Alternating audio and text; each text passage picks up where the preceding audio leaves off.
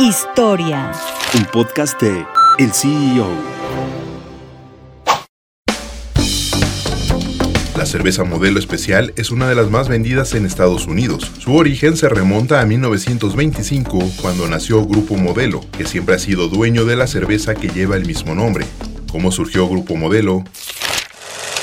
Pablo Díez Fernández, un inmigrante de origen español, se reunió con otros inversionistas connacionales para fundar una cervecería en 1925, la cual tomó el nombre de Cervecería Modelo. En ese momento, importaron insumos como maltas estadounidenses y lúpulo europeo con el propósito de crear una bebida hecha en México, pero con estándares internacionales. Modelo Especial salió al mercado en 1926 y con el paso del tiempo logró convertirse en uno de los iconos de la cervecería mexicana, pero en 2012 pasó a manos de un conglomerado internacional.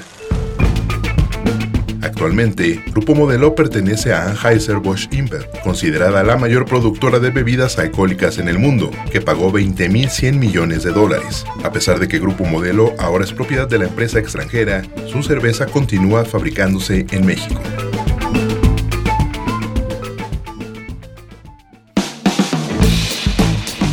Mantente en el mercado con las noticias más importantes de la tecnología y los negocios, escuchando y compartiendo todos nuestros podcasts en el CEO.com, en arroba el CEO- en Twitter y el CEO en Instagram.